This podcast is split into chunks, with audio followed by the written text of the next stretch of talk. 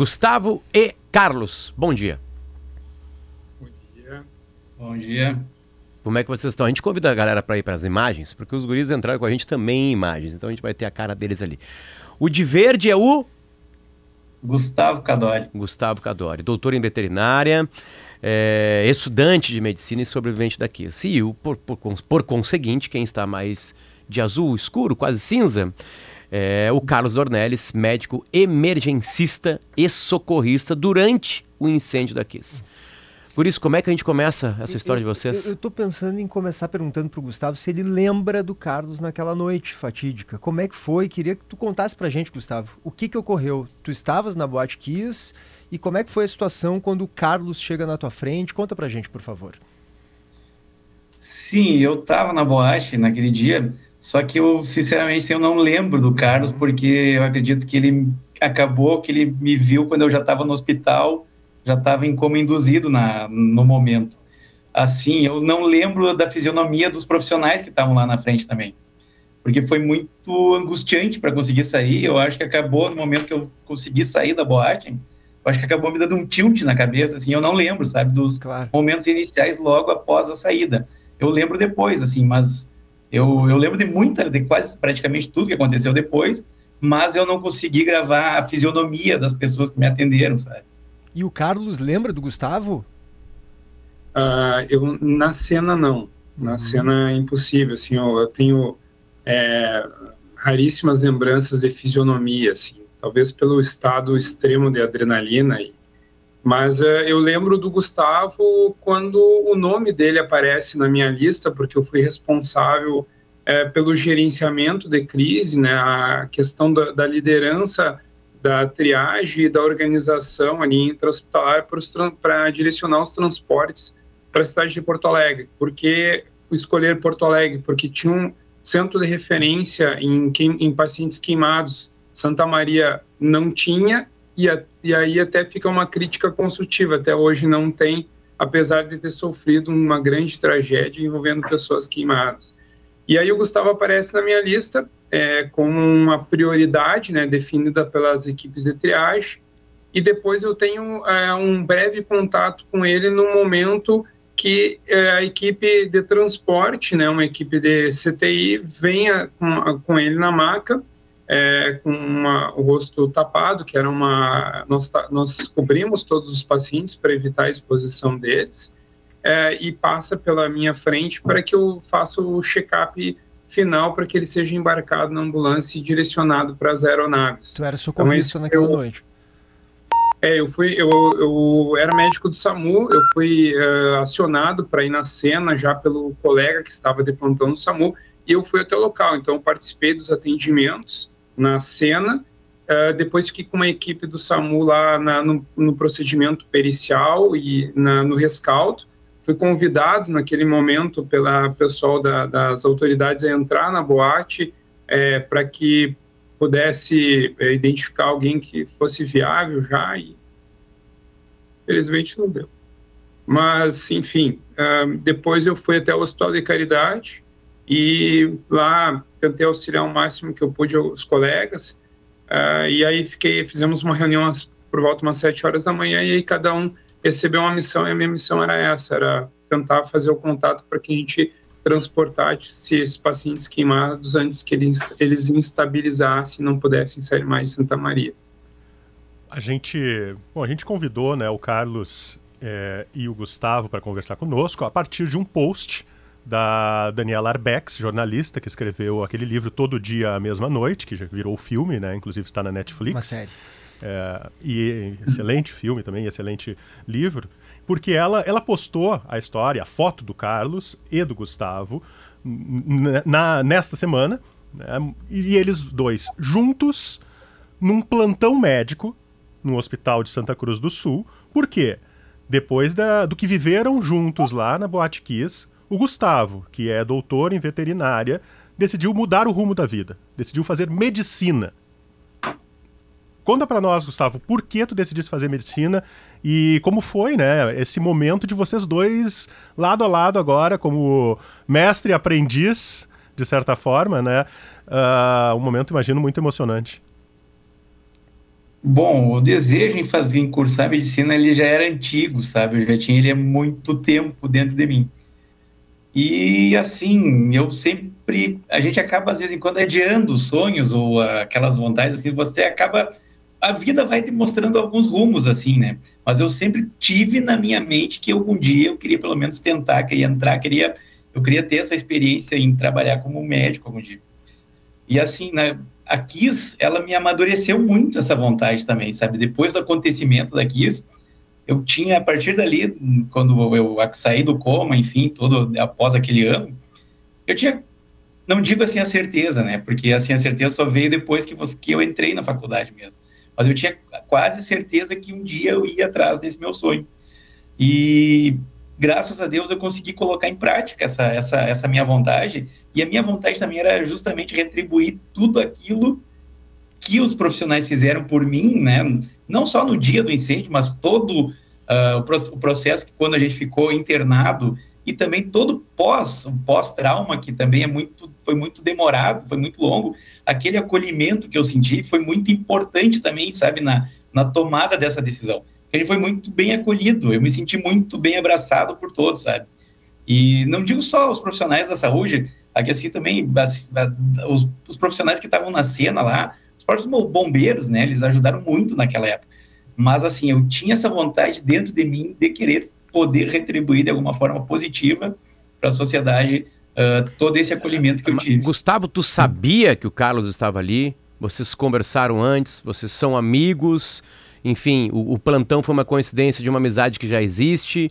Vocês é, se conversaram ali? Como é que foi esse né, o bastidor dessa foto que se espalhou pelo Brasil?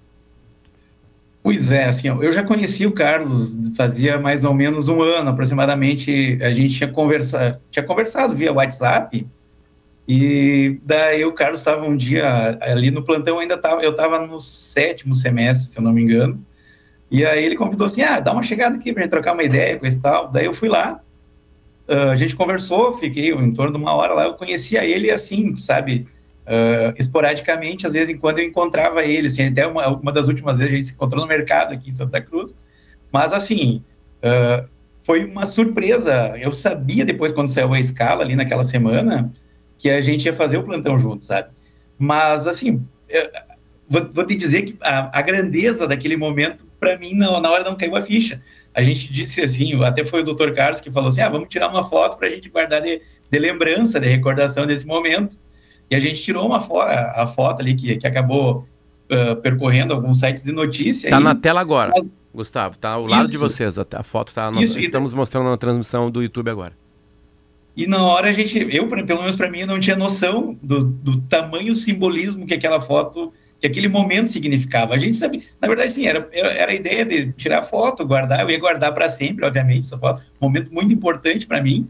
Mas eu sabe quando vai, você vai vendo assim a, a grandeza de que aquilo que aquele momento vai criando, assim, demorou um dia. Eu fui ter a, a, a, percepção maior quando a Daniela postou aquela, aquele texto, um texto espetacular, sensacional, assim. Ó. Vou dizer que até hoje, se eu ler novamente, eu acabo me emocionando. E me, me emociono muito, sim. A primeira vez que eu li, eu, eu praticamente chorei, né, na, na, lendo, assim, porque eu fiquei muito emocionado em, ela é muito boa nas palavras, né? Tanto que ela é, a Danela, é todo merecedor, né? A Danela tem uma característica, né? A Danela, ela é a, a oficial colocadora do dedo na ferida brasileira. Todas as chagas brasileiras, Brumadinho, Kiss, o, o Hospital Colônia lá em, na, em Minas Gerais, lá, Isso. né? O manicômio, Uh, ela tem um, um rol de contar as tragédias brasileiras que não se resolvem, né? a gente não consegue punir, a gente não consegue. Enfim, ela tem essa característica. E ela mantém as relações, né? Nas entrevistas e com as pessoas que ela entrevistou para os livros, né? Que depois viram séries. Tem um documentário sobre o Holocausto esse de Colônia agora na, na Netflix. Tem. Acabou, Tem. acabou de ser lançado. Inclusive o Carlos e o Gustavo que estão conversando com a gente são personagens da própria série inspirada no livro da Daniela. Exatamente. Eles estão na série, são personagens. Também da Netflix, né? É. Enfim, né?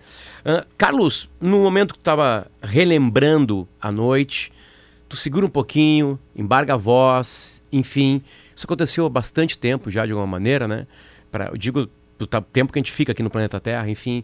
É, é, são memórias que vêm todo dia ou não. Que eu imagino que tu deva ter visto o horror completo né, de pessoas morrendo na tua frente, enfim, todas as dores possíveis daquela noite, tu conseguiu observar, né? É, é, ainda é, é, que é tocante, eu tenho certeza absoluta, mas é seguido esse tipo de, de, de lembrança ruim para ti?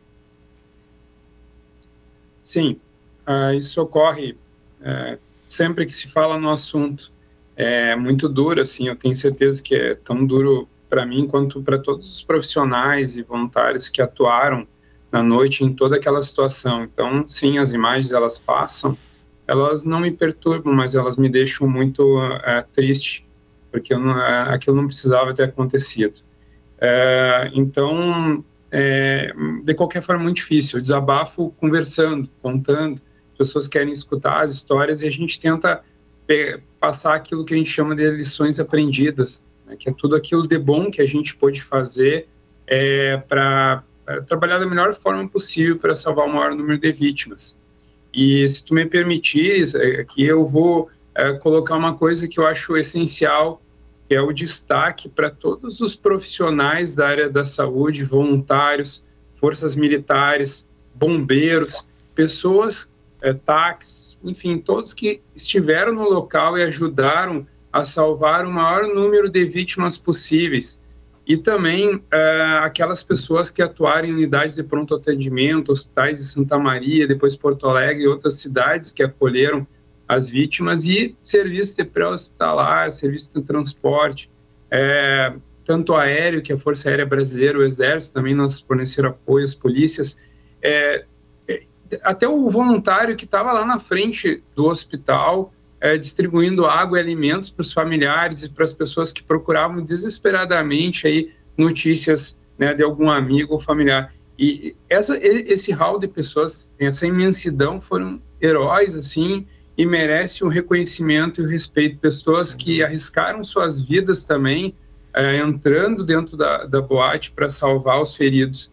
Uh, então, é, isso é algo assim que é um, é um agradecimento, né? E eu falo por alguns profissionais. Tu chegou a entrar, Carlos? Porque eu sei que tu estava... Infelizmente, sim. Infelizmente, sim. Como eu falei no início ali, é, no momento que, que há um início, inicia o procedimento, um pouquinho antes de iniciar o procedimento pericial, as autoridades é, solicitaram que eu entrasse ali como médico no local e eu acabei entrando. A gente está conversando com o Carlos Dornelles, que foi socorrista naquela noite tenebrosa, né, da tragédia da Boate Kiss, e com o Gustavo Cadori, que foi, foi socorrido. Socorrido, exatamente, pela equipe liderada, inclusive, pelo Carlos. E, e eu queria perguntar para o Gustavo, eu sei que talvez seja um pouco difícil falar sobre isso, Gustavo, mas os impactos daquela noite foram muito violentos. Hoje a gente te vê é, absolutamente saudável, né? Mas eu estava lendo no texto da Daniela que tu passaste por dezenas de cirurgia, é isso? Isso, na verdade foram. Eu, eu perdi as contas da cirurgia, sabe? Porque quando a gente está lá na, na UTI, enfim, uh, tá tendo procedimentos, né? E eu, daí depois, mesmo depois da alta, a gente faz passa por um processo de recuperação, são cirurgias mais para recuperar a função motora, no caso, né, para não ficar com muitas limitações. E foram, se não me engano, foram entre oito a nove cirurgias, assim, foi aproximadamente isso. Eu, a gente acaba perdendo a conta, sabe, depois do número que, que você vai internado várias vezes, enfim, para fazer cirurgias. Por causa das queimaduras, que... As queimaduras, Gustavo? É isso? Isso, eu tive muitas queimaduras nos antebraços, né, principalmente no, é, nos, nos dois antebraços, na verdade. Uh, e aí ficava com um pouco de limitação nas mãos e, e mobiliza, uh, falta de mobilização, na, não conseguia fazer o um movimento correto, sabe? Porque, porque ia cicatrizando a pele e ia ficando limitada para você conseguir movimentar. E algumas delas necessitavam de cirurgias. E eu lembro que quando os médicos falaram, ah, a partir de agora a gente vai fazer mais cirurgias para recuperar a questão estética. Daí eu disse, ah, eu para mim não não tem, eu, eu lido bem, sabe, com as minhas cicatrizes, assim, eu vejo elas para mim é, é, um, é uma marca de eu ter o que aconteceu para não esquecer para mim, sabe? Só que hoje em dia, claro, você vê assim, eu, eu já eu lido muito bem com isso. Tu tava com então, quem lá, Gustavo, no dia? No, na boate? É. Tava com um colega meu da veterinária na época, o Arthur, ele também conseguiu sair, só que a gente se perdeu lá dentro quando começou o incêndio.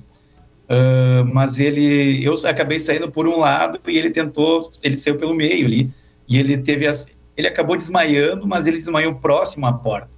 Então alguém acabou nessa, naquela aquele entra e sai, acabaram retirando ele. Hoje ele está bem, hoje ele, ele, atua como médico veterinário aqui no Rio Grande do Sul, no interior aqui do Rio Grande do Sul. Uh, eu não tenho muito contato com ele mais, né? Até às vezes, enquanto praticamente a gente conversa, assim, mas é muito raro o nosso contato. Mas era ele que estava junto comigo aquele dia. Queria voltar uh, à questão do, do plantão em si, né? Que é, da foto, né? Da, da história, foto, né? é porque vocês contaram, acho que em alguma reportagem, ele que ele começou calmo, né? E depois foi se agitando, né? Nesse primeiro plantão. E, e, e como é que foi para ti, como né, um, um, estudante de medicina, Gustavo, ver o Carlos em atuação? O que, que aconteceu naquela noite? Como é que, como é que tudo isso se mistura, assim, na, em termos de emoção mesmo? eu vou dizer assim, para trabalhar num plantão, assim, o cara tem que ter muito sangue frio, né? Tem que saber atuar no momento certo e não ficar muito impactado, emocionado, acho que tá muito impactado e emocionado com aquilo que você vê. Você tem que ter a paciência e, o, e a, a tranquilidade de você conseguir controlar a equipe, né? Porque você não está trabalhando, não está atendendo sozinho. São várias outras pessoas que estão ali naquele momento auxiliando. E isso me chamou muita atenção, né?